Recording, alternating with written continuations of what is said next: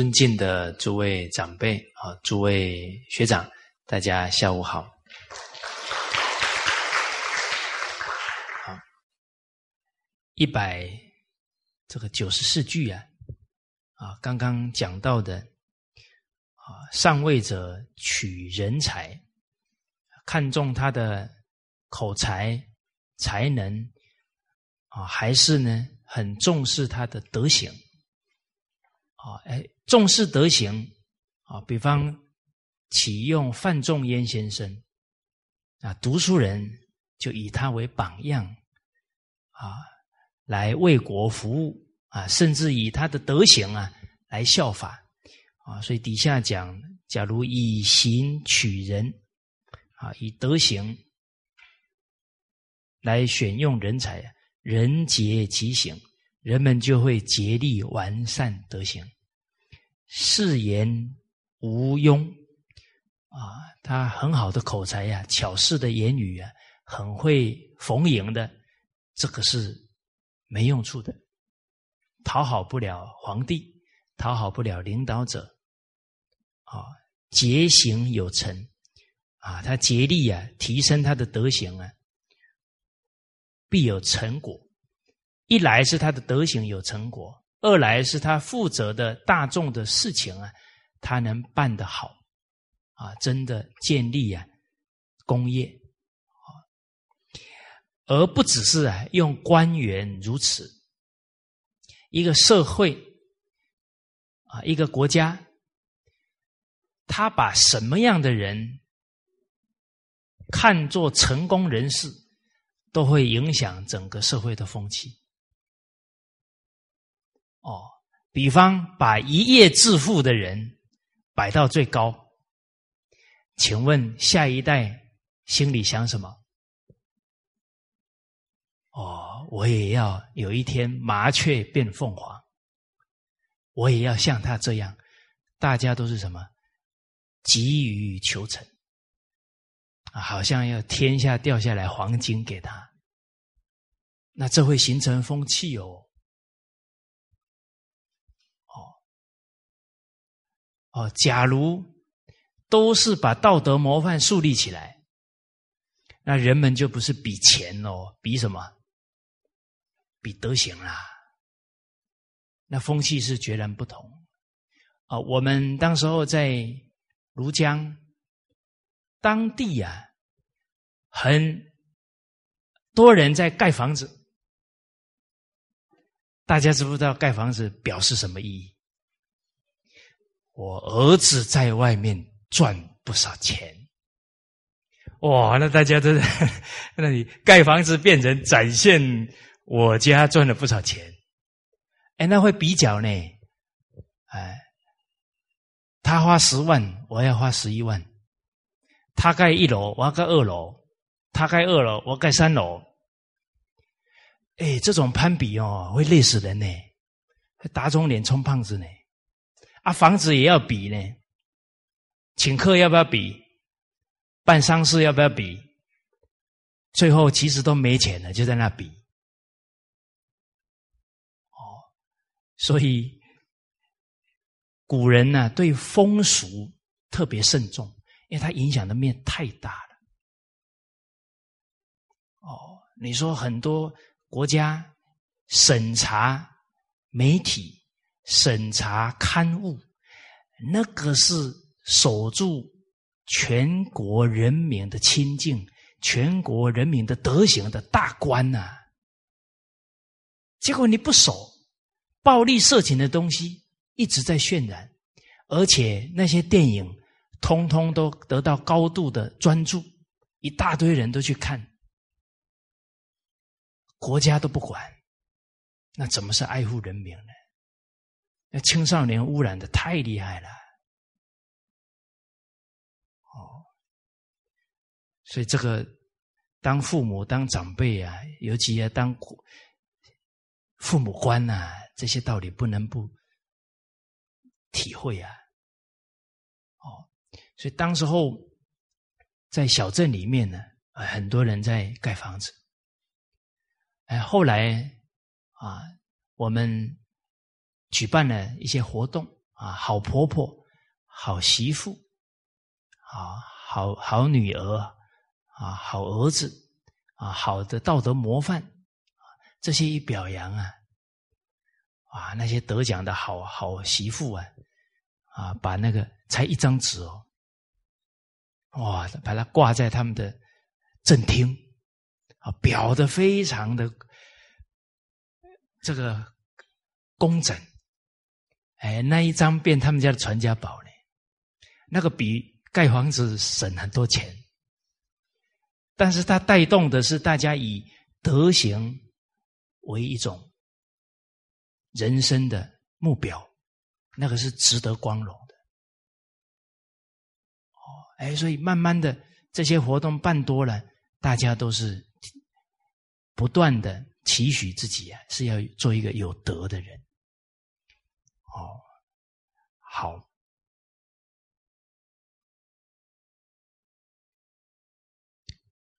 啊，所以这一段话呢，我们很熟悉。啊，经典里面讲说：“上有好者，下必甚焉。”这个所好啊，一定是要跟道德相应的。底下的人青出于蓝，胜于蓝。假如好的是错误的，那底下就更偏颇掉了。好，接着呢，我们看一百九十五句。好，好，我们一起念一下啊。故明王之任人，残于不尔乎左右，阿党。不自乎本朝，任人之长，不强其短；任人之功，不强其拙。此任人之大略也。好，这看起来呀是用人，事实上呢，回到我们。自身的修身齐家来看呢，哦，也是可以给我们很多启示。首先，在我们齐家当中，单于不尔乎左右啊，就我们交的朋友，我们接触的书籍，接触的电视、电脑，不能是不好的。这些污染呢，还要能清人呢，哦，清净这些圣贤人的教诲啊，这个家道才能传承呢，家业才能兴盛呢。哦，而夫妻相处、家族之间相处，也要欣赏人家的长处啊，包容人家的短处啊，这样彼此才能。互相学习呀，啊，不然变成人家的好处都不肯定，人家的不好的到处讲，那不造成彼此之间的对立啊，啊，误会了。哦，好，那这一段话呢，我们从唐朝贞观时候啊，唐太宗做的很好，他确实啊。他是圣明的君主啊！他在任用人选的时候呢，他很慎重，逢迎巴结的人呢，不能靠近他。这个鹅就是接近他，他会受影响、受污染啊！身边都要是正直的人。而事实上，我们在思考啊，人身边都是巴结的人呢，问题出在哪？自己喜欢听啊，那就感召来了。哦，所以在建太宗实施书的时候，魏征提醒太宗皇帝说：“想残邪，假如担心这些进谗言的情况，啊，这些进谗言的人呢？”会扰乱朝政的话，则思要思考什么呢？正身以处恶。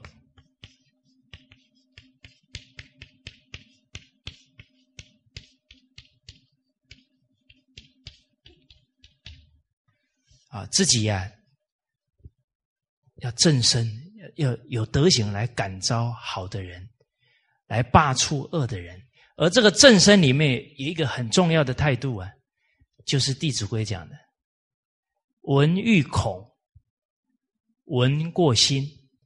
别人提醒我们，我们欢喜接受，质量是见相情。假如没有这一个态度，那正直的人也不敢给我们提醒，啊，所以首先还要回到正身，自己才能感召直见的这一些忠臣，哦，啊，所以古人为什么说行有不得，反求诸己啊？所有的事情啊，最终根源还是我们的心，还是我们的德行的问题。啊，所以一切法从心想生，这个心态一转，你的整个人事环境就开始变。啊，你喜欢听好话，哎，那就是一种人事环境；你愿意接受别人的劝谏，跟你在一起的人，马上啊变化会蛮大的。哦，阿党不自乎本朝。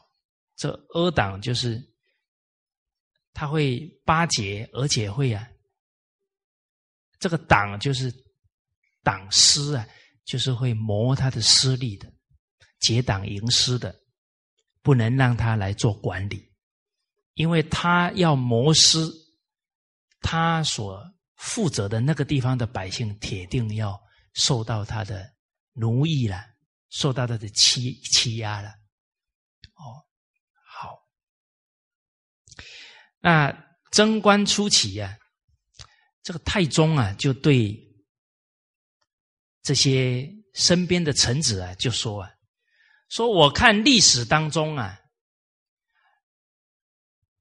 这一些会进谗言的人啊，就是整个国家的这个毛贼啊，啊，这毛贼的意思就是把这些。种植的粮食啊，都吃坏，就那些昆虫啊，啊，叫把根部吃坏的叫毛啊，啊，把这个这个整个枝叶吃掉，这个叫贼呀，啊，就是这些进谗言的人会把动摇国家的根本，哦，或者他们巧言令色啊，或者结党营私啊。啊，所以只要不能明察的庸君呢，一定会被迷惑。哦，所以这个残邪的人对于国家的危害很大，而且呀，忠臣可能都会因为他们的陷害呀而被误杀啊，含冤呢。哦，太宗讲啊，啊，说这一丛的兰花想要。越长越茂盛呢，但是秋风把它们都吹落了，啊，这是比喻啊。所以王者啊，这个国王国君呢，想要把国家治理好，哎，但是这些残血的人呢，蒙蔽了他，啊，所以叙述这一段就是说，历史当中啊，有太多这样的事情了，好，那。我们看呢，太宗啊，他在讲这一段话的时候，他在扮演君亲师当中的师，他也要教导他底下的人，啊，让他们期许自己啊，要做忠臣啊，啊，不能寻私利啊，见尽一些谗言，哦，人其实啊，都有良知的，人之初性本善。可是为什么每一个朝代还是有奸臣？难道他没有本善吗？哦，那个是牵扯到他的家庭教育，他德行的根基，包含他后来当官所面对到的君王有没有教导他、引导他，或者是身边所结识的朋友，这些缘分都在影响他。有时候他德行根基不了，就被拉过去了，哦，那就不能自拔了，哦，哦，所以举了很多例子啊，像。魏晋南北朝过来是隋唐啊，那南北朝时候呢？南朝是宋齐梁陈，这南朝这四代。那在北方啊，就是北周北齐的国家。那北周北齐啊，本来北齐有一个良将啊，叫胡律明月，哇，他的。武功啊，威震北周，所以北周啊，每一次到冬天的时候啊，都要赶紧把那个汾河啊的冰把它砍破，因为这个忽律明月功夫太高了，他们很怕会被他这个征服了，就赶紧把那个兵都要打碎，让他们过不来。哦他这么厉害的一个武将啊，但是呢，当他被另外一个臣子啊主孝真谗言陷害啊，结果被杀了。最后变什么？本来北周怕北齐，怕的要死，最后没多久变成北齐呀，把北周给统一了，好，把这个他的国家给灭掉了。哦，所以您看一个。臣子马上把一个国家的形势完全就整个就陷下去了，最后亡国就因为一个忠臣被陷害，就是听了谗言，哦，所以举了这样的历史，哦，包含隋朝隋文帝用了高炯这样的治国的大才。他管国政二十多年了，天下很安宁啊。就等到隋文帝听了自己太太的话，然后就不用了这一个高炯，最后还被他儿子隋炀帝啊把这个高炯都杀了。那最后这个隋朝就灭亡了。哦。所以举了几个历史当中啊，最后呢，哎，太宗就总结啊，啊，古人说的呢，是整个世界为什么会乱呢？就是有谗言呢，啊，这些谗人占上风啊，才会造成。哦，所以他觉得他要防微杜渐呐，啊，但是呢，又怕自己啊。时时不能保持这种高度的警觉呀，会误了事情。他有这个警觉性，结果这个魏征马上就接话了。魏征很会抓住机会教育点，啊，这叫 key point。啊，你看哦，这是太宗在提醒他的下属，那魏征同时又拉回来提醒太宗，啊，而且这个魏征。提醒的哈，第一个举出来，《礼记》曰：“君子戒慎乎其所不睹，恐惧乎其所不闻。”啊，当皇帝的没有看到、没有听到的客观情况还很多啊，都要慎重去了解，不能听一下马上就去判断，马上就去执行一些命令，可能会误事。啊，而且诗云啊，又把《诗经》请出来啊。这个讲到呢，啊，楷替君子啊，平易近人的君子啊，不要听信谗言啊，因为这个谗言呢，假如传播不止息啊，天下就会大乱啊。最后还举出孔子讲着“勿利口之富邦家”，啊，特别厌恶啊这些。利口净谗言的人，把整个家庭、国家都给破坏了，都给败上掉了。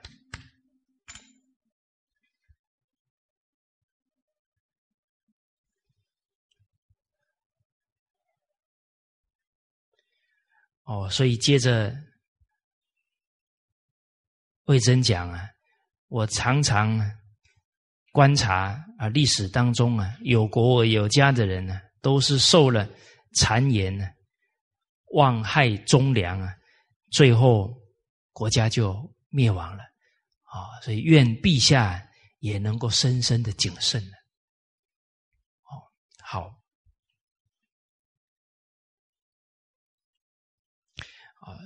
所以举这个太宗跟臣子的对话，他是真的在奉行《群书之要》里面的道理。啊，单于不尔乎左右，阿党不治乎本朝。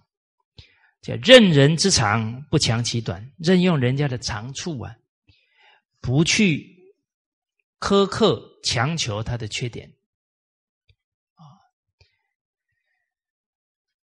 孔子的孙子子思啊，啊，刚好跟这个魏国的国君魏侯啊，啊，有一天在交谈的时候呢，子思啊就推荐一个人给魏侯，啊，这个人叫苟变，啊，说这个人可以带领啊五百辆兵车的干但是像这样的将军呢，有这个能力。结果这个魏侯啊，就说了，他以前当官哦，在给老百姓征税的时候啊，曾经偷吃了人家两颗鸡蛋。哦，所以不能用他。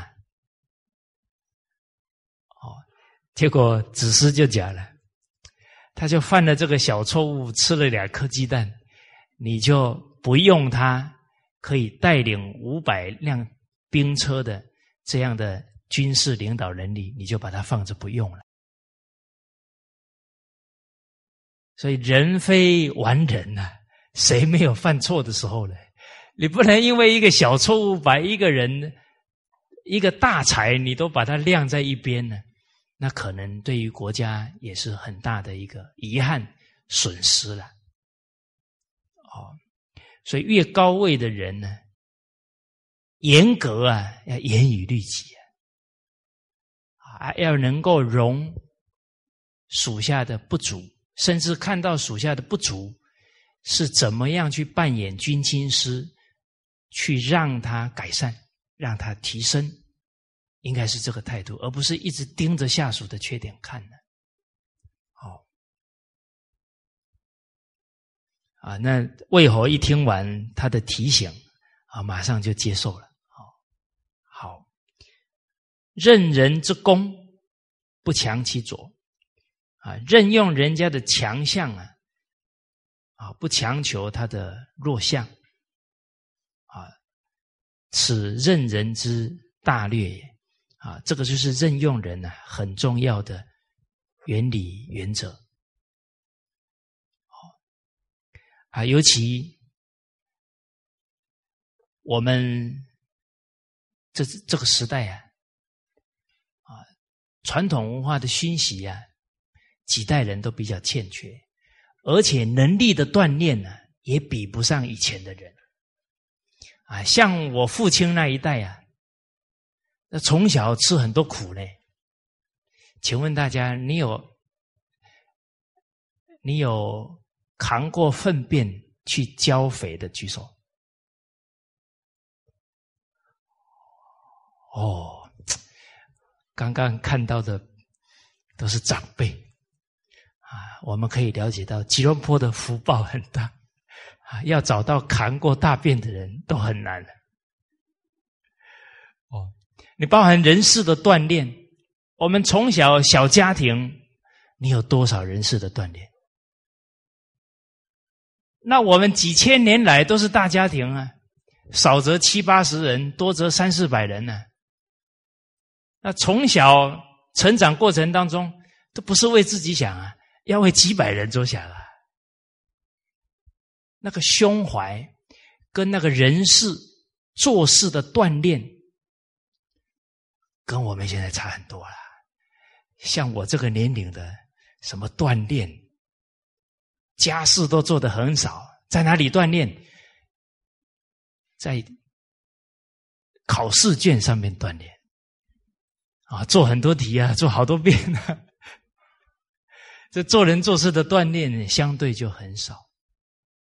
所以现在很很多时候，我们做主管呢，看到年轻人，有时候会他讲出来的话，做出来的事哦，我们有时候会觉得快昏倒了呢。啊，其实。不应该昏倒啊！昏倒的人不正常，不昏倒的人才正常。昏倒是大惊小怪，也没有客观分析呀。昏倒是以自己的标准在看，觉得太夸张了。但是，假如以现在啊二十几岁年轻人，他的整个成长有七八成以上都是小家庭了。而且都是从小在考试当中，这些锻炼怎么来？哦，有一个大学呀，有一堂课啊，啊，叫做人生，啊，这个大学不错，我还开这样的课。我以前念大学没听过这样的课程。啊，都是学什么可以赚钱这样的课程比较多。结果这个老师啊，最后一一堂课呢，问了他们三个问题，说：“好，考试考三个问题。第一，知道父母生日的举手。”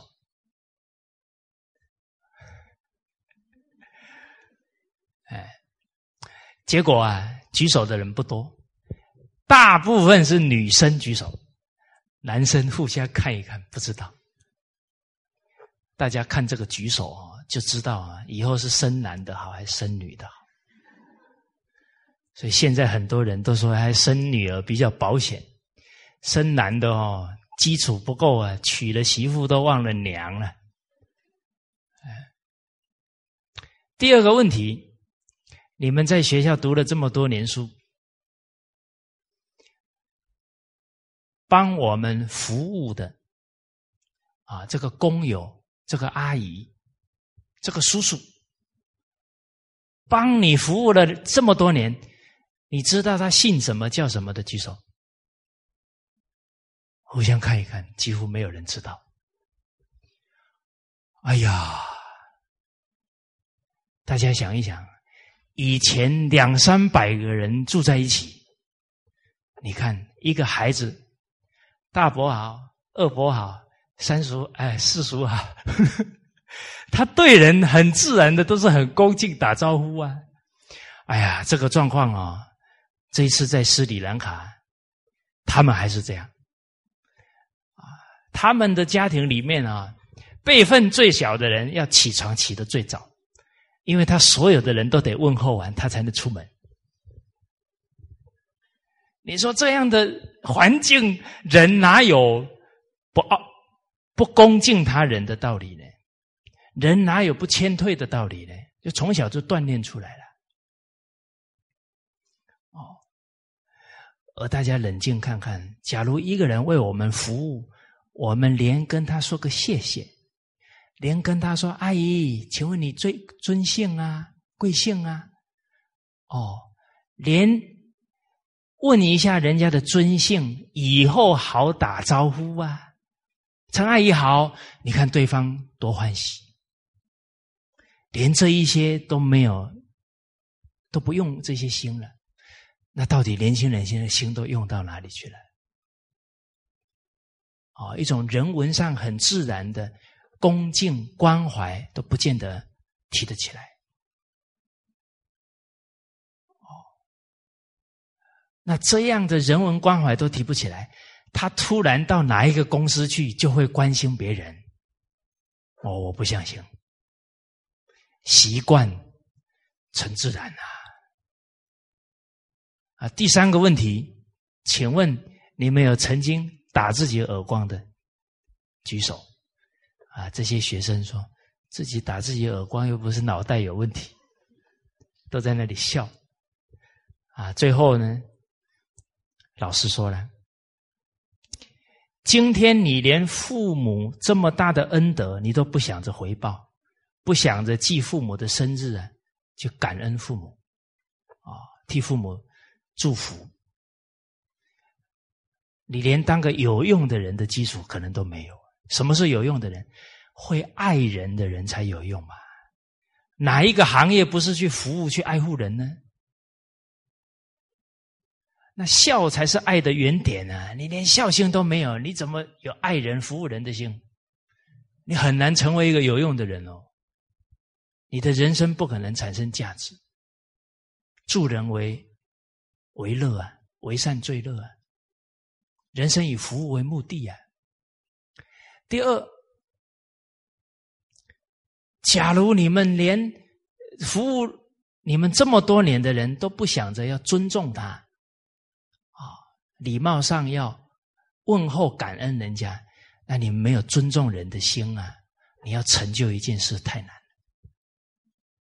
哎，人没有尊重人的心啊，做什么事都得罪人，做什么事都是自我中心，没有体恤别人。啊，所以荀子讲：“百事之成，必在敬之。”一个人能成就事情，一定是恭敬心，对人对事对物不敢马虎。恭敬很重要啊！我们现在年轻辈，假如没有这些恭敬长者的态度，很多事情做不好的。啊，所以《了凡四训》说：敬重尊长，举凡年高、位高、德高、势高者。皆当加以奉事，你要很恭敬啊，深爱婉容，柔声下气。哎，我们对长辈讲话从来没有说很大声的啦。哦，现在人对领导讲话也很大声呢。哎，那个我们看起来确实是很难想象，但是想一想他们的背景，他连父母都是这么讲话了，怎么可能说对领导不大声的道理呢？比方《弟子规》讲“出必故，反必面”，这个态度就是呢，他时时能够让父母安心，他能体恤到父母的心。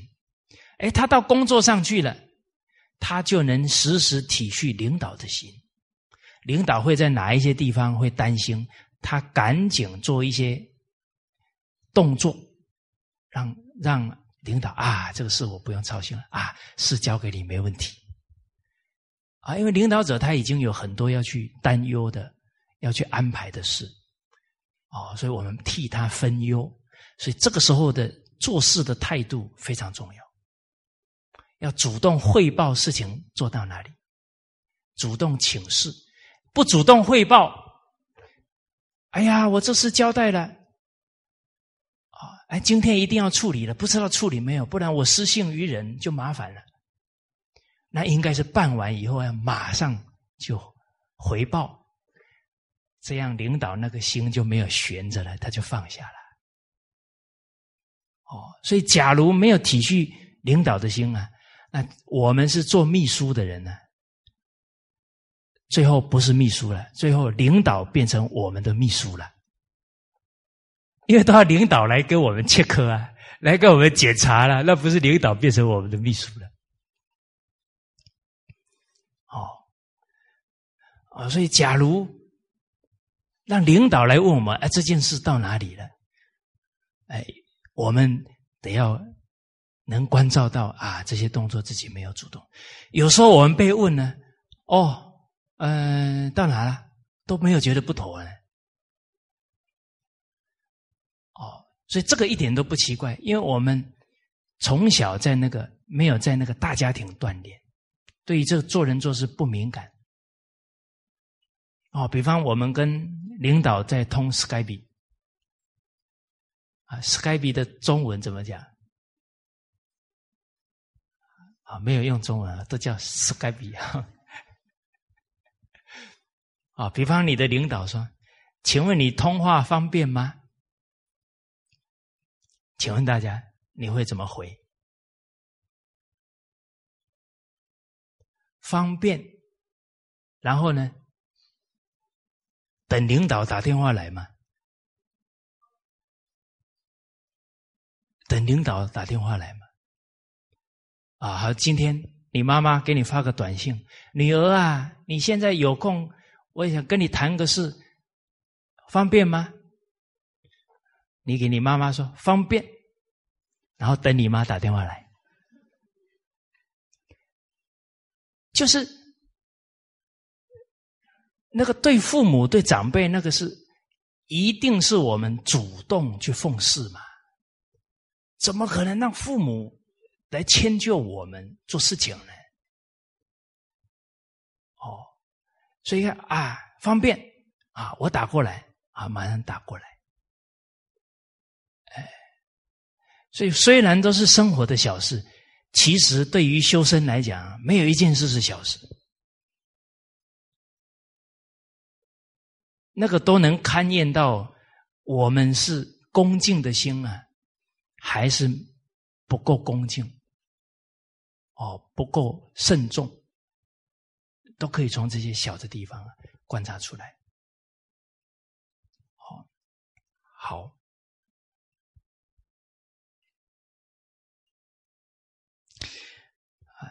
看到我们自身呢，还有种种这些目前的情况啊，突然体会啊，老人家一句话特别深刻。啊，师长老人家讲说，对日抗战八年最大的损失是什么？是把中国的家给打掉了。因为中国这个大家庭啊，它是整个文化沉船最重要的基础。他做人做事完全。不是国家教他的，谁教的？家庭啊！现在不是大家庭教的，是小家庭宠坏了。啊，少成又落天性啊，后面要教不好教了呢。哦，所以大家，这慢慢从这一些目前啊，我们的下一代的素质一直在往下降，就可以了解到。很多东西是不能随着时代变的，好像都是新的比较好。你一变，很多问题都出来了。哦，我还算幸运呢，我不是小家庭啊，我是折中家庭啊，从小还跟爷爷奶奶在一起啊，啊，整个成长过程，这是我的幸运呐。我们最起码从小的一个态度。是要先想到爷爷奶奶，已经比那个先想到几百个人那差多了。哦，所以大家可以发愿，哎，大家族从我开始复兴。哎，真的有人做哦，甚至于还有人不简单哦，找七八个家庭没有血缘关系的。大家一起住在一起，然后财产呢，大家一起用，不计较。哦，然后完全呢不分彼此，然后承传传统文化。哦，这个很可贵。哦，好，我们接着来看下一句经文。经文提到啊，故选不可以不精，认知不可以不信，进不可以不理，退之不可以全入。这个是从知人呢到善任当中啊啊很重要的一段话。我们从前面呢，我们翻到三十页，来对照一下，选用臣子怎么来观察啊？怎么样的人要重用？啊，叫选不可以不精哈。这里提到六正跟六邪啊，什样的人值得重用？一高瞻远瞩，防患未然，此为圣臣。假如你身边的同仁下属，他一两次给我们提早提醒的事，我们没有听。最后真的都像他讲的一样应验，这样的臣子你要好好珍惜，啊，不然整个团体啊还要再多犯很多的错，啊，有时候我们不懂得看出这样的好的臣子啊，还嫌他啰嗦，嫌他这个，哎呀，都往坏的想，哦，啊。哦，所以这个要很冷静啊，来看到身边人他可贵的德行跟能力啊。其实很多事情耗的最多的，都是因为一开始没有慎重，没有恭敬谨慎呢，来分析、来判断、来做准备，最后做到一半。问题出来的时候，要改善很难啊！可能那个准备的功夫啊，可能一分就可以了。可是没有剩余时啊，后面要弥补啊，可能花十分跟百分都不见得能够真正改善得了。哦，所以第一个这个圣臣很很重要啊！你看周朝为什么兴盛？他像姜太公啊，那看事情很准啊，都看得很远呐。啊，第二，虚心敬意，福善除恶，此为良臣。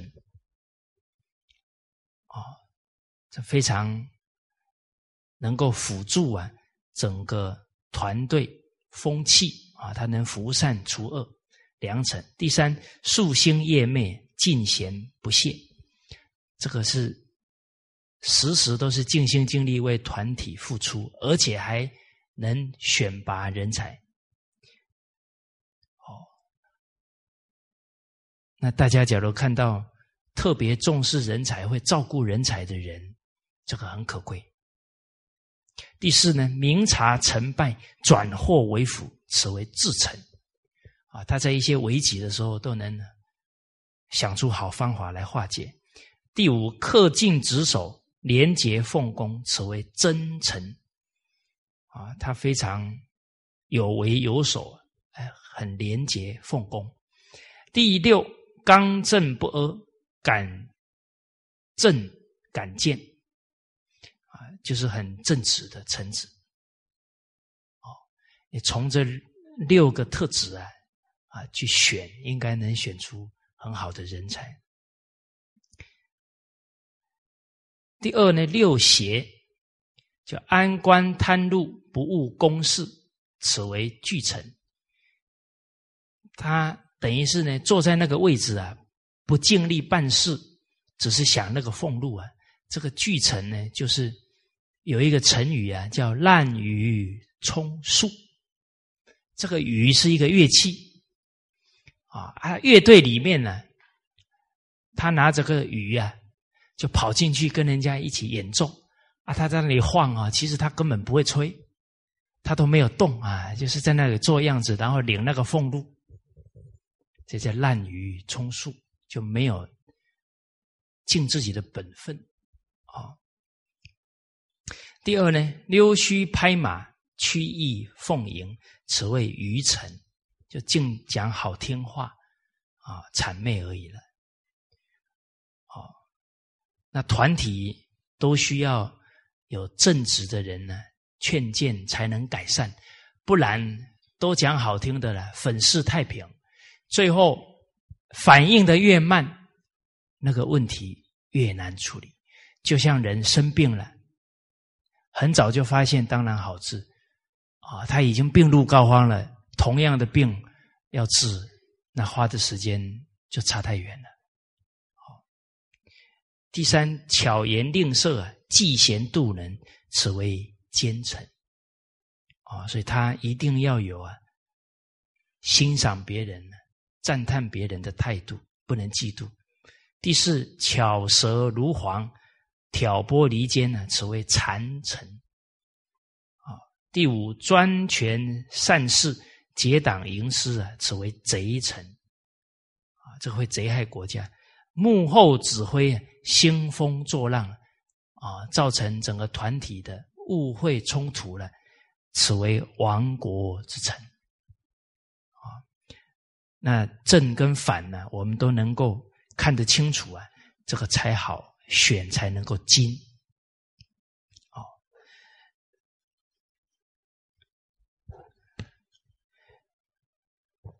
再来呢，我们看到啊，《政要论》里面在选拔臣子啊，有九律七术。我们跟大家交流一下，哦，这个荧幕上应该有啊。故臣有立小忠以受大不忠，孝小信以成大不幸，可不虑之以诈乎？你说，哎，这个人很忠哦，还不能只看表面。哦还要看到他的心心态。他假如还有自私，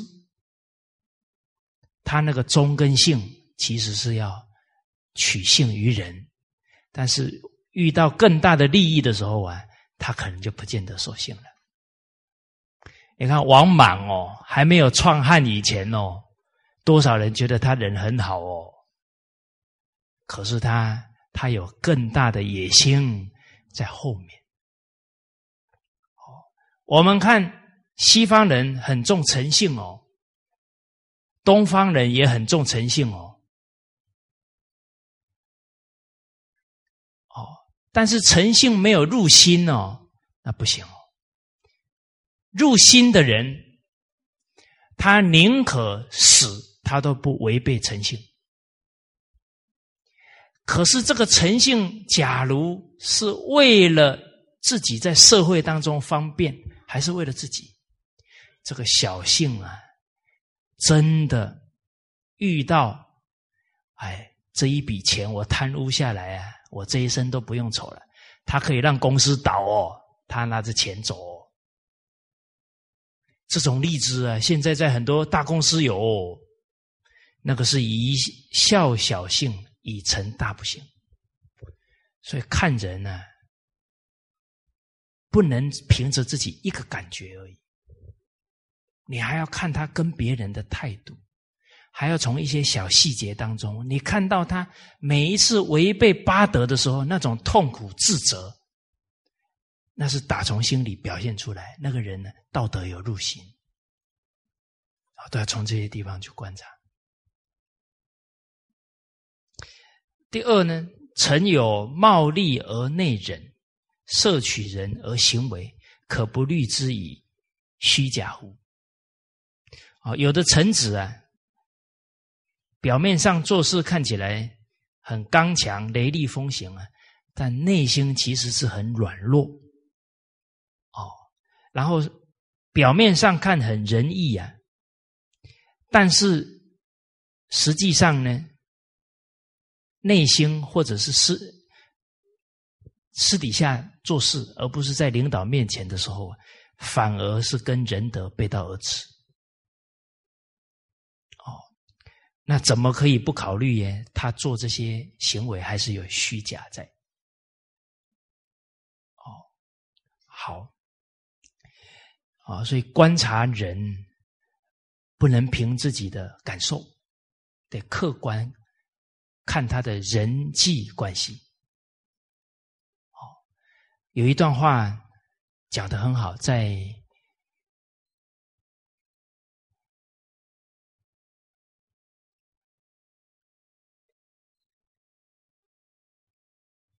五种仪规当中，啊，从政仪轨，里面讲到说，君子之事上也，啊，这个应该有跟大家交流过。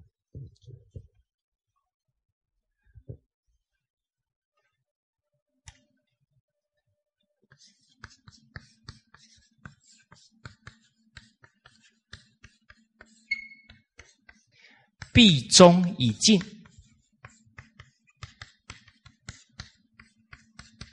啊，其阶下也；必谦以和，小人之事上也；必谄以媚。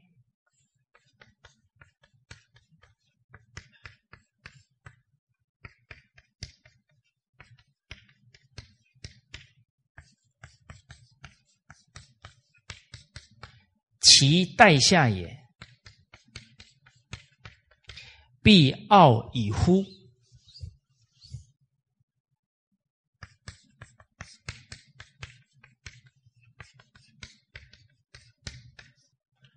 啊，君子对领导者很忠，也很恭敬。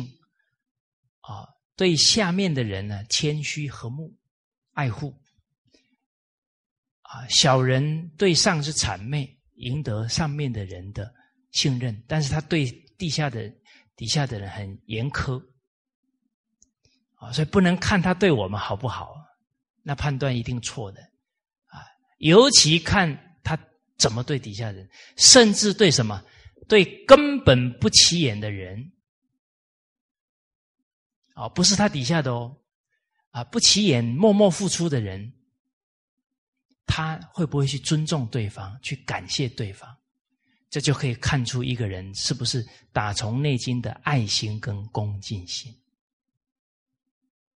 哦，啊，这些要观察其实不难。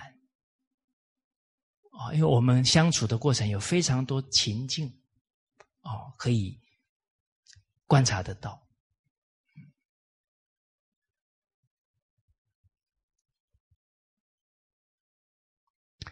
接着呢，第三个思虑啊，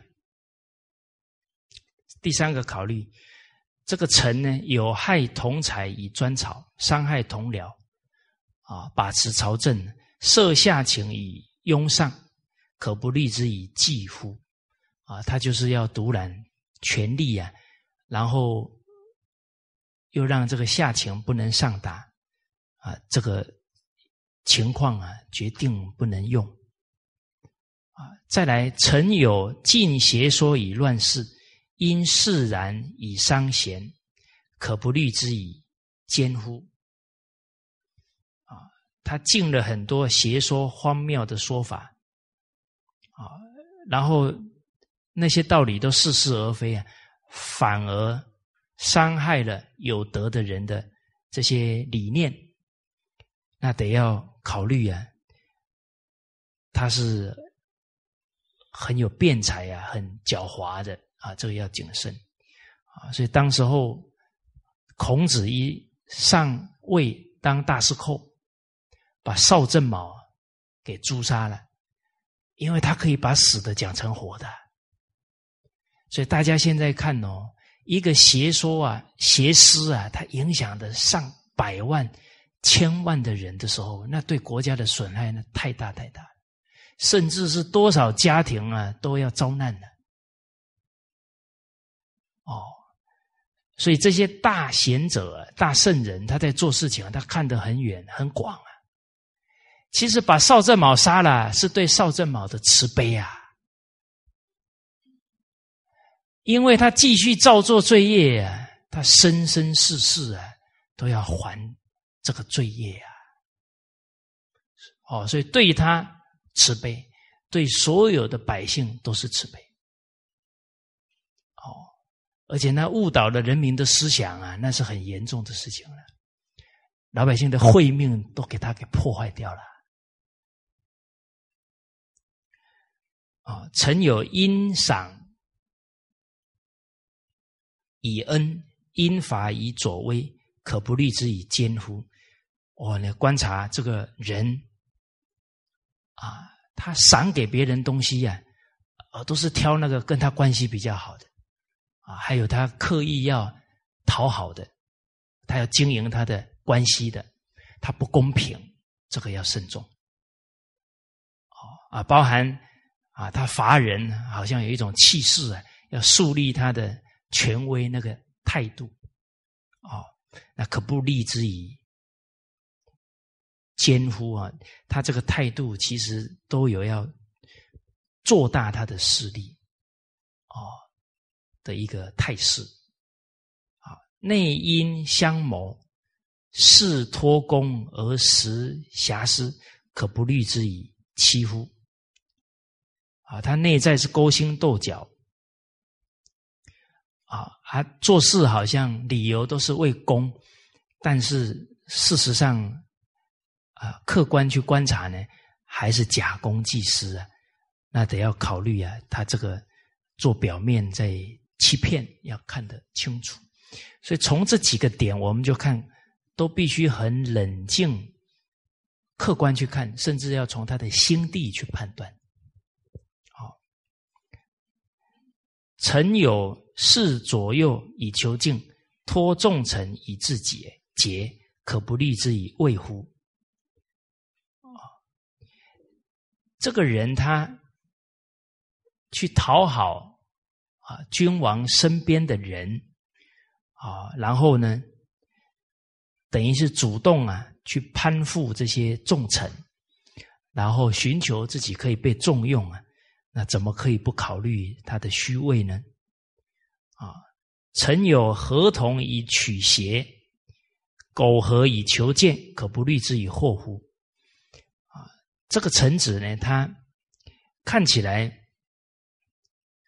啊，好像跟人家很和睦啊，取得这个表面的和谐啊啊，然后一味的迎合人呢？来求取别人对他的推荐举荐，那可要考虑呀。用这样的人可能会招来祸害。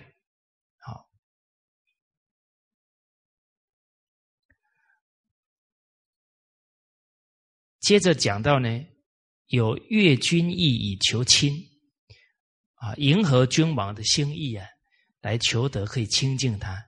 越主言以取容，啊，讲一些君王很高兴听的话，啊，来取得啊自己的容身，可不虑之以宁乎？啊，这个就算是巧言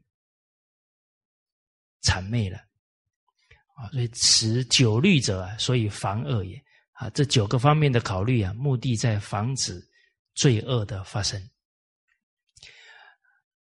我们读起来啊，感觉我们应该不会是这样的人，我们身边呢应该也不会有这样的人。哦，其实不会这么严重，但是啊，可能那个习气呀是在，除非什么呢？除非我们内在没有欲望，无欲则刚，不然那个谄媚讲好听话哦，也会不知不觉哦。哦，哎，要跟他攀这个关系，这个已经是一个惯性，有时候自己不见得能够察觉得了。那人内在有欲望的时候，正直的话就不一定讲得出来了，他顾虑很多了。那这些欲望又不是要去谋很大的利益，确实不是。但是很可能我们在团体当中就不可能呢，把正直提起来。啊，该讲的话，能够为团体好的话，就不敢挺身而出啊，把它讲出来了。哦，所以在公家的单位做事情啊，啊，我们有一个态度啊，啊，不以人情啊做公家的事。比方，啊，这个领导错误了，啊，我了解到呢，啊，我把他的问题指出来，他会很不高兴，所以我就不讲了。这就是顺着人情，顺着一个人、两个人不高兴，把团体的利益啊给忽略了，这是人情做佛事了。哦，那这也是变成我们。假如没有洞察到，那也是一个习惯了。那甚至于自己手上有些权利啊，或者有一些方便啊，有一些财物的时候，我们会去做人情给人家，就不一定公平了。哦，所以哪怕领导会很不高兴，该讲的话要讲。好，哎，讲完了，他不高兴。不要担心，不高兴是假的，是吧？请问大家，你上一次什么时候不高兴？拿来给我看看，不高兴给我看看，假的吗？没了。你有没有遇过一个人？十年前他对你的一句话很不高兴，十年后他还很不高兴。有没有？还是有哈？哦，那我告诉大家，你要更爱护他。你的一句话让他痛苦十年。哦，所以他那个不高兴是一时间的情绪，会变的。只要你是为公，日久见人心啊。而且这个事情你让他不高兴了。你赶紧去买榴莲请他吃不就好了吗？哦，那就说哇，他是对事不对人，他慢慢就没有那么不高兴了嘛。两次三次是吧？怡宝白咖啡泡一杯给他喝嘛。但是你不能就因为人情把公事给都公家的利益都给忽略掉，那不行的。那我们也有罪过啊。好，好。哎，接着这个七律讲了，这个臣子啊，执着而易攻，他不善于表达，但是提出来一些主意啊都不错，啊不大会讲话，讲出来的话很直啊，让人家不舒服，可是有利于事情的发展，可不束之以直乎？他那个正直，我们要欣赏啊。啊，能能够包容他有这个言语上的冲撞，不要计较这个。啊，曾有朴拙而辞讷，外疏而内敏，可不恕之以直乎？啊，这个臣子言语比较迟钝，啊，外表看起来也很普通啊，但是头脑呢很聪慧。哦，那我们就要能体谅他。欣赏他的质朴，啊，曾有犯难以为事，离谤以为国，可不恕之以忠乎？啊，这个臣子犯难就是勇于承担啊，再困难甚至要冒险的事他都不怕，啊，然后呢，为了国家呢，他可以忍受一切的毁谤啊，哇，那要体谅他的忠诚。啊，曾有守正以逆众义，执法而为失志，可不恕之以公乎？啊，这个臣子恪守正道，然后得罪了很多人，然后执法严明，没有去啊随顺一些私私人交情，那我们得要体谅他一番的公为公的心。其实。一般的人呢，还是比较在乎自己的感受跟利益，啊，所以团体里要改革啊，那个改革者啊，得到的批评一定是最多。但是我们这个领导者，假如听别人批评他多了，听进去了，可能就不客观判断。哎，啊，所以要做好人，谁不愿意做？啊，真正为团体好，得要扮黑脸，那是不容易的。好，接着，臣有不屈己以求和，不偶事以取容。可不恕之以真乎？啊，有的臣子啊，不愿意违背内心的道德标准去迎合世俗。哦，不偶事，这个偶呢是两个人一起耕作啊，意思其实也是不迎合众人呢，来求得苟且容身呢。那这样的人要体恤他。呃的忠贞啊，他很有贞洁啊。曾有从侧漏而敬显言，由卑贱而成国事，可不恕之以难乎？啊，有的臣子地位不高，但是都能够提供很好的意见啊，不顾自己身处低位啊，而能直陈对国家重要的主张。啊那位置越低啊，人为言轻啊，他又这么敢去直言，这个都是要相当有气魄的人。啊，所以应该要能够啊体恤到他难能可贵。好，曾有孤特而直节，分立而见毁，可不恕之以敬乎？啊，很多人。他很有气节啊，但是他不见得啊，人情事理很敏感啊，有时候会得罪人啊，这个我们都要能体恤到啊，所以他性格可能比较这个孤特一点啊，行为比较特别，但是能直接就是他能严守节操啊，不同流合污啊，那处事比较。独立，然后又惹来别人的诽谤，啊，有时候人人家要他赏脸，他不赏脸了，哦，那我们也要体谅啊，他这个人的性格比较刚健、刚劲啊，所以此七数者，所以尽善阶下之理，啊，这七个分析呀，七方面的人格特质。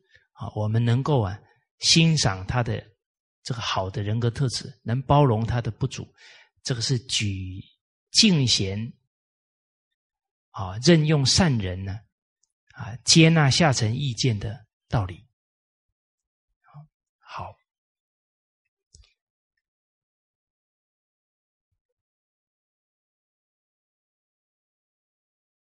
啊，有时候看到这些经文。啊都想了，自己再读三十年书啊，这个分析能力也赶不上古代这些大臣。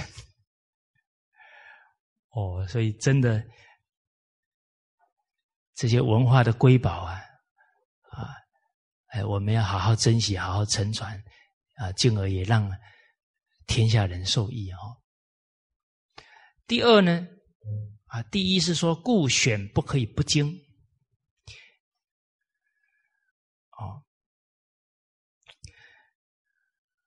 而选当中啊，我们所谓德才兼备啊，德为先。而一个领导者啊，他很重要的他的人格特质啊，他要公正，他自我要求要严明，不随便马虎，然后又要有远见。假如一个人要当领导啊。好恶心很强，不适合当领导。啊，情绪化很严重啊，不适合当领导。一个领导很情绪化，那光是人事在那里折腾啊，就不知道要耗多少时间。啊，他不止不情绪化，别人情绪的时候，他能稳住对方的情绪，提起他的理智。哦，还有私心太重的人不能做领导，啊，强势傲慢的人呢不能做领导。啊，就是只要他有这一些不好的处事态度，不能用作领导。一用作领导，那个团体就要遭殃了。那所损害的就是大众的利益了。哦，所以用人的人用错了，用人的人要背因果责任呢。你不能只一句话说啊，我看错了，看错了，用人所形成的因果责任还是要背呢。哦，而且用人不精准啊，尤其传统文化的单位又不愿意跟人结怨，是吧？请神容易，送神难呢。哦，所以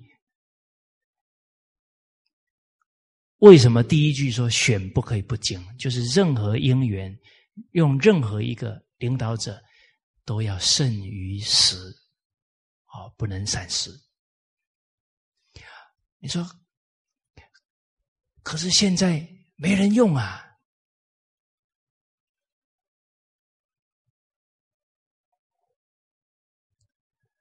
那假如没有人用，那我们也不能做没有把握的事情啊。那多少人做多少事啊？哎，假如我们觉得一定要做多少事情，然后用了很多我们没把握的人，最后全部都要解决人事问题呢？那最后人事问题又解决不了，不被人家看笑话，那这不是不是有点攀援？多少人做多少事啊？我们两个人见合同解，干两个人的事啊；五个人见合同解，干五个人的事，没有压力呀，而且还欢喜。就为了去攀很多缘，一定要做个样子给人家看。哇，圆铺开了，人都用错了，那最后反而，哎啊，这个学传统文化团体怎么出这么多问题？啊，虽然我们用心是对，但是符不符合做事的重要原则？啊，你看市长说，有钱就多做，没钱就少做。我们硬要去做，最后在那里啊，圆铺的很大了，没有钱。师长没钱啊，啊，叫你有钱多做，没钱少做，干嘛自己攀援，攀到最后烦恼一大堆。哦，所以为君者啊，其实很重要的一个呢，我们虽然。想要为别人的心，但是那个为别人呢，也都要从什么格物致知、诚意真心、修身齐家、治国平天下，不能有利人的心，一下子就跳平天下，就跳利益社会国家。那虽有好心啊，但是没有依照经典这些原理原则，后面会出很多情况。到最后，我们自己也很无奈啊！我是想把事情做好啊，哦，也不想这样啊，那就进退两难。哦，所以格言联璧啊，里面有一段话叫“度德、量力、审视、责人”。哦，不能急进，不能快进，不能攀援。那个攀当中啊，还是急于要做出成绩来给人看，哦，最后还是会有很多没有办法掌控的情况。哦，好，认知不可以不信啊！你真的看准了，你用它，你要信任它，啊，让他放手去做。啊，师长啊，在澳洲呢，促进啊这个图文巴宗教团结，而师长呢，用了谁去做宗教团结？用了回教的长老汉尼夫先生。哎，你看师长是佛教界的高僧呢。哎，他要促进全世界啊，促进当地的宗教团结，他用回教的度量大，要信任呐。哇，那汉尼夫先生做的很好啊，认知不可以不信，完全信任，完全授权让他去做。啊，所以用人呢是一种艺术呢。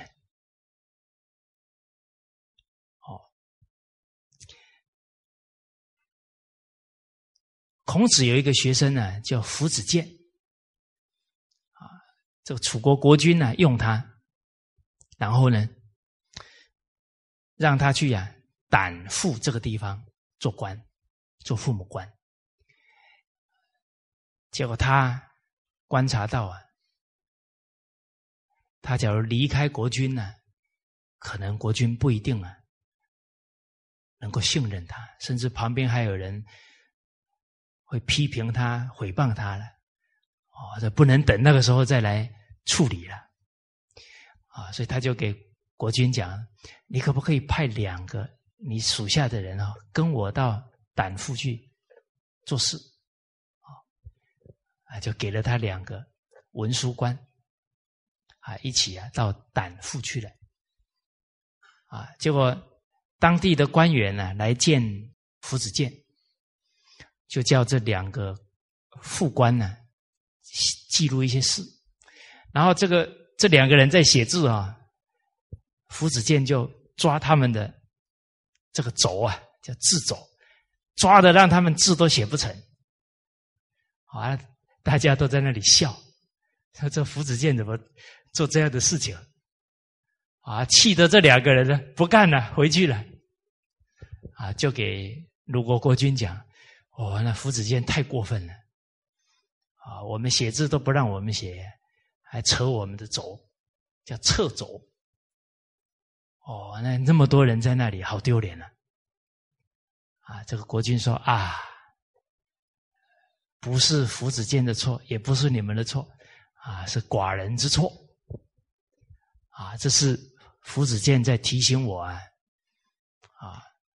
要信任他，他才能把他的政治理念呢能够落实。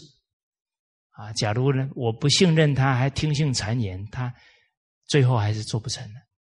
啊，所以就马上下令告诉这个夫子健：，啊，这个胆父啊，这个地方不是我的了。啊，你全权负责，只要五年给我回报一次就好了。哦，最后这个。夫子健在胆腹啊，就治理的很好了。好，进不可以不理啊，任他们为官呢，也要待之以礼啊，因为毕竟啊，都是为团体、为公在做事。哦，这个我们提拔下属啊，是本分哦。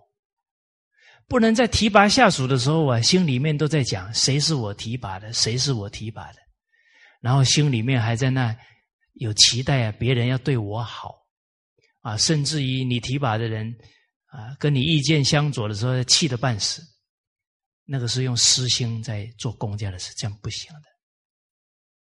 哦，提拔了，心里面还是清清净净哦，那是应该做的哦。然后这一些干部对团体的付出要放在心上，那我们是他的上属啊，就不会有一种傲慢的态度。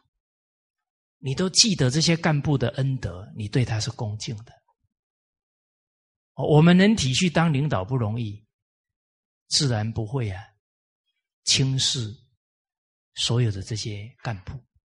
好，敬之不可以全入，啊，退之退之不可以全入。你真的免去他们的官职了，啊，善始善终啊，不要侮辱他们。你说，可是他做的很不好啊，他做的很不好，还是我们自己用他的嘛？自己也有责任呢。哦，哎，反思用了他，没有很好的护念他，造成这个结果，那不要侮辱他。哦，还是善终就好了。啊，绝交不出恶语。哎，有一些同仁干部他离开，他有可能还是觉得我们做的不妥。啊，这个时候不止啊。不能指责批评他，甚至于啊，啊，我们不能有一个态度，好像别人不认同我，我就不高兴了，我就觉得他不对，这这个是没有气量的态度。别人觉得我们不对，别人有跟我们不同的意见，我们要能包容，进而还可以跟这个同仁讲，哦，说。你觉得中心有哪些不足啊？希望啊你供养。哎，等他讲出来了，哦，他这个内心的不满愿讲出来，他好一点了。再来，你有度量，再告诉他，啊，我们的团体改善之后，欢迎你再回来。这才这才是一种气度啊，而且。跟人家结善缘呢，更督促自己，不要对不起这么多好的姻缘，赶快提升自己，哦，让大家能够信信任我们啊，在共同啊胼手知足、团结来做这些事业，好，好，我们看一百九十七句啊。啊，我们一起啊念一下。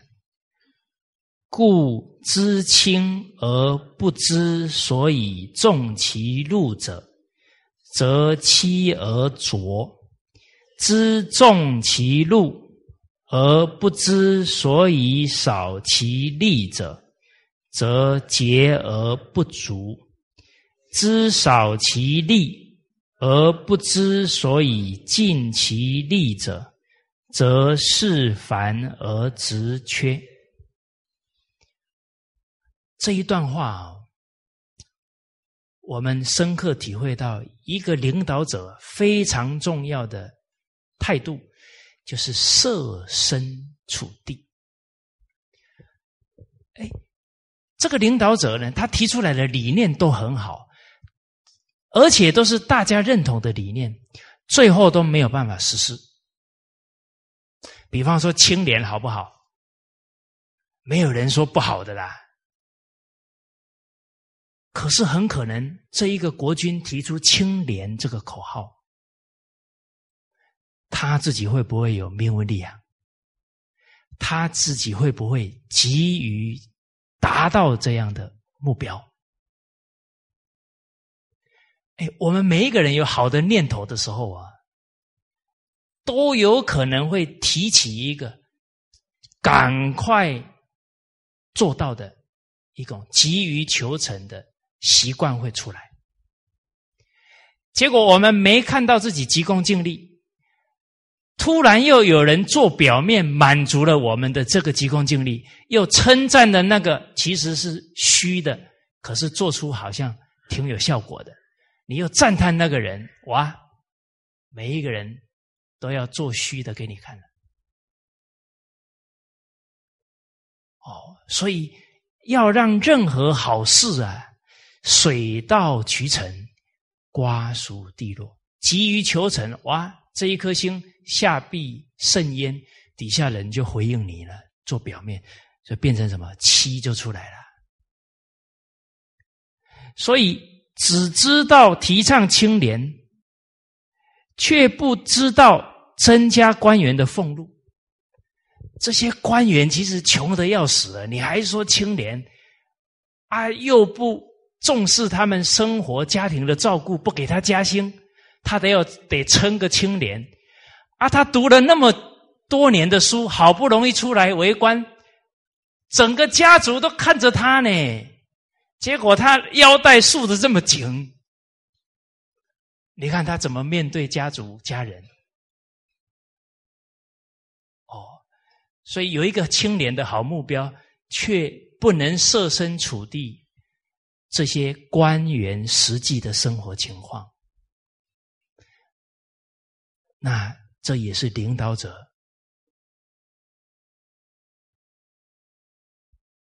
在做一件事的时候啊，没有先体恤相关人员啊。你比方说，我们现在。为大众服务，哇，做了很多大众的事情，大家都说哇好啊，很受益啊。我们会不会想多做一点？哎呦，哇，赞叹多了，很想多做。哦底下的人都生病了呢，那我们那一颗想做的心是爱心吗？这颗爱心应该能表现在哪？爱最近的人呐。假如最近的人都不能体恤，我们做的都是利益大众的事，是不是这里面已经掺杂了名闻利养在里面？自己没有观察到呢？不然，依爱心来讲，应该最能体现的是自己最近的人呐。所以，这个清廉是好的目标哦。清廉会不会变成名闻利养？都有可能哦。只要我们急于求成哦，好事都会变成没有利啊，最后都做个假给你看，所以变欺了。只要一欺骗了，而拙啊，那他要撑个样子给你看，他在底下可能就有贪污的情况会出现了。哦，因为他生活已经过不下去了，还得要撑个样子了。啊，是知重其禄而不知所以少其利，则节而不足；知道增加官员的俸禄，而不知道减少官吏啊，就是不要有太多官职，根本就不需要的官职。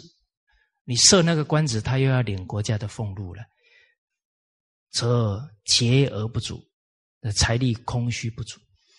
哦，所以这个领导者做每一个动作都要通盘考虑呢，不能只考虑一个角度呢。牵一发动全身呢。哦，我在这里讲哦，越讲越惭愧啊。好，那一天有一个一个很知名的报社哦来访问呢，啊，我们跟他讲群书三六零啊，本来预计啊。八点半开始啊，到十二点啊，是好像是九点多还是十点到十二点啊？我给他讲到呢晚上八点半，哎，讲的哦很高兴啊！哎，遇到个知己，讲讲讲。你考虑一个点就没考虑其他，那我本来是十二点呢。变成讲到晚上八点半了，多少部门那半天全部都被我给搅乱了。哇！我都是让很远的人高兴，让最近的人痛苦。那我这个体恤人的心根本就还差得远呢。哦，所以您看，这个领导者啊，就像了凡四训讲，爱敬存心非常重要。你要时时爱护身边的人，你要尊重身边的人。哎，你把把他耗到最后，体力都没有了，那他他当然身体会出问题了他干不下去了。哦，那他会折损传统文化的栋梁，哎，这个罪过就很大了。哦，那最后讲知少其力。哎，知道减少官吏哦，而不知所以尽其力者，则事繁则职缺。知道减少了官吏，啊，就可以不用花那么多钱，但是却没有关照到官吏的培养，啊，你要提高他的一种责任感，提高他为官这些做事的能力，啊，行政的能力，啊，让他能够竭尽全力去把事情办好。这方面你都没有去帮助他培训他，那他能力没有提升，那官位又少，他的事情一定办不完呢。最后办到事烦，他干不下去了，他不不做了，累死人了。那最后又没人干了。哦，所以得考虑很多事情，设身处地，方方面面，才能成就。公家的事情了，哦，而天时不如地利啊，地利不如人和，人和来自于哪？啊，爱人者，人恒爱之；敬人者，人恒敬之。啊，所以其实所有经教的教诲啊，离不开爱敬两个字。只要我们为官者、为领导者，提醒自己不随顺习惯，不随便，时时守住爱情。人一随便呢，就没有尊重下属了。比方说，这个事都规划好了，花了两个礼拜规划好了，这个领导者前五分钟改，人仰马翻呢。这就太随便、太随意啊！那就这个就不不恭敬这付出两个礼拜人的血汗呐！哦，好，哦，哦，所以很多教诲啊，可能我们不能够马上说都能想起来关照这两个字，我们总记得住吧？哎，现在这个态度有没有爱护对方？真的这个态度有没有恭敬尊重对方？啊，这个算爱敬算总持的教诲了，啊，你就不容易啊，心态偏离敬教了。好，那今天跟大家先交流到这里，好，谢谢大家。